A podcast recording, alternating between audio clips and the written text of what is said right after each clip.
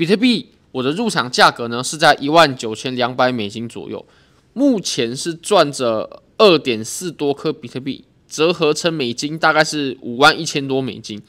那么比特的多单呢，其实我是从蛮久之前就拿到现在的，那入场价是在零点四一左右，哎，将近零点四二了。那拿到目前呢，大概是有个三万四、三万五千美金。那总合起来，目前大概是八万六七千美金左右的利润。那我们来看一下当前的行情吧。我们来看一下为什么我认为比特币呢，它很有可能接下来会迎来一波大级别的多头走势。那其实我也有在我的 Twitter 上面做更新了。第一个就是我有在 Twitter 上面抛出。我买了二十二二十二颗左右的比特币，是在昨天的晚上的时候买的。OK，一月十三号嘛，然后呃晚上的二十三点，也就是昨天晚上的时候买的，大概就是昨天的现在。OK，那么以太坊其实也也有单子哦，那大家可以去看一下我的 Twitter。那我们直接先从比特币开始说起吧。其实比特币的这波上涨，我认为基本上就两种可能。第一种可能呢，就是。它很有可能会引来像我们之前二零一九年这样子的小牛市，也就是它会迎来啊，我们针对我们二零一八年下跌之后的啊、反弹。不过这个反弹它是很大级别的反弹了，甚至啊、它非常值得我们做操作，无论是现货、还是多单啊，都很值得的。那我们现在很有可能就在这波行情的初期，为什么会这么说呢？好，我们等一下会提供很多理由。那还有第二种可能，就是这里它是一个波 trap，它是诱多，这种情形我相信是几率比较小的。那如果是如此的话，我们接下来啊会见到我们下跌的时候会放出非常巨大的量能，供应还是很充足。那如果说是这种情形，呃，情况二，也就是这里是个波 trap 牛市陷阱，那就有可能。OK。不过，我认为以现在来说，这个几率是很低很低的。那么，我们就先来看看为什么认为这波上涨呢？它跟前几波的上涨是不一样的。其实我们在过去熊市的一年时间里面呢，也有出现过很多次比较大的反弹呢，比较大的这种上涨。你可以发现，我们在这里呢，它的上涨也是很可观的哦，也是有个五十趴、五十趴，各位不要小看啊。然后我们在这个位置呢，它也是有出现了高达四十。一趴四十二趴左右的反弹，那为为什么我会认为我们呃现在的这波上涨呢？它跟我们前两次的上涨，它完全就不一样。好，那么我们要讲这个问题呢，我们就先从日线级别开始说吧。日线级别啊，其实我们在熊市当中就是不断的形成派发箱体，然后下破。那反弹呢，无论怎么反弹，它都无法回到前一个箱体之内站稳。我们可以发现过去都是如此的，在这里呢，我们形成了一个箱体。形成了一个箱体嘛，那下破过后反弹，哎，它又又没有回到呃之前的派发箱体，那么我们再来到这个箱体，这个箱体也是哦，它派发箱体嘛，下破过后它有反弹，但是没有站稳，这是个假突破。那么我们现在的现在的行情，也就是呃当前我们此处，我也会拿此处的行情呢来跟刚。来跟我们之前啊这段行情来去做比较，其实它就是完全不一样的。好，那我们我们再继续往下看，我们在这里一样，派发箱体下破过后呢，它也再怎么回弹，它也没有再反弹回来了。然后这里一样，下破过后就再也没有回来了。那这里呢，也是的。这里啊，我们当时下破的时候，我们也我们也认为会像前面几次那样，不过它就是没有。那这次的上涨呢，跟我们之前。这个位置它其实就完全不一样啊，跟我们前面这个位置，哎，不好意思，这样子的这波反弹呢，它就完全不一样。不一样的的地方在哪里啊？好，我们来说清楚一点。我们看这两段的 K 线吧。我们先看 K 线，K 线的话呢，它就完全不一样。我们先看我们现在的这波行情，现在的这一波 K 线。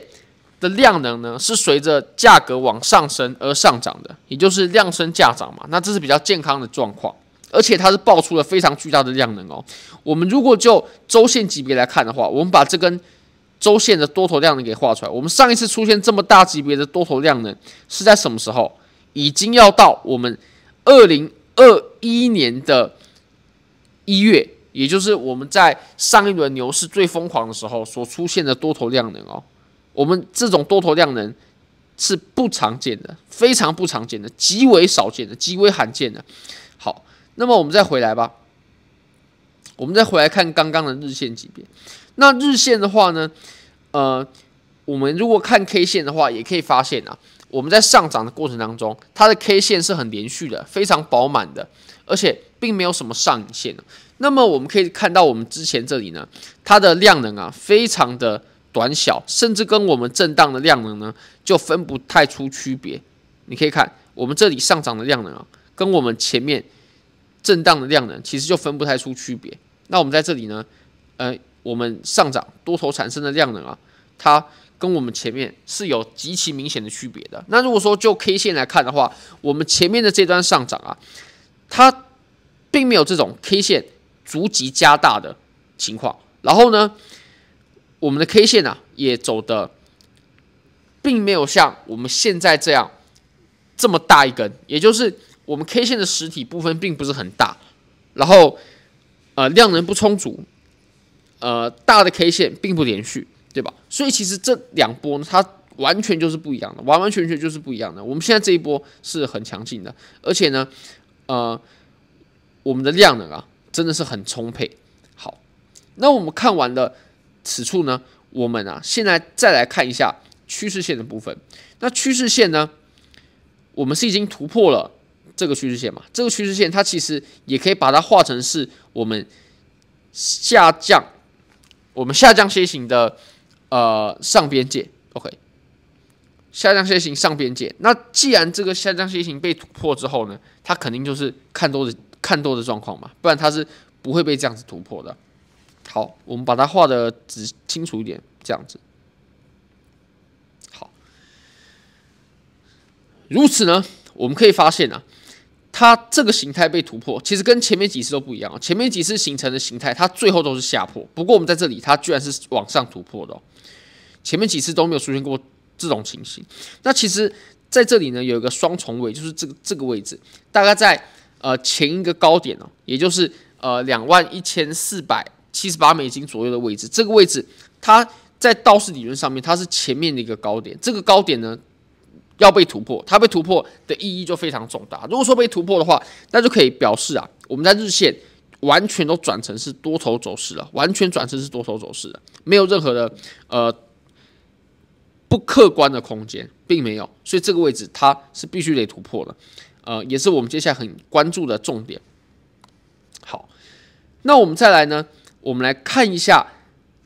我们之前所谈到的一万八千五百的这个位置吧，其实我们之前呢看空的理由，就是因为我们会认为呢，我们现在画的这个箱体，它是一个派发区。那如果说是派发区的话，它就不可能继续向上，诶，它就不可能回到前一个区间嘛。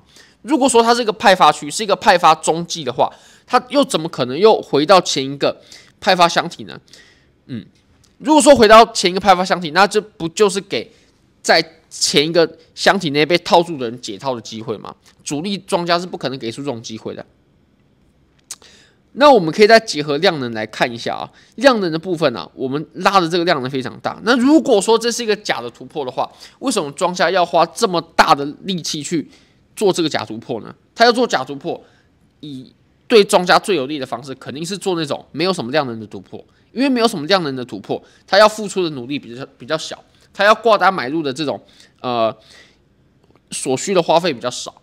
那他为什么需要搞这种东西？其实，如果说这这里是一个派发箱体的话，那庄家搞这种东西，他最大的好处就是把那些多，呃，把那些空单给爆掉嘛。那他当然会需要希望要用最少的力气去达到最大的效益。那他，我相信是不会采取现在的这种情形的，现在的这种行为。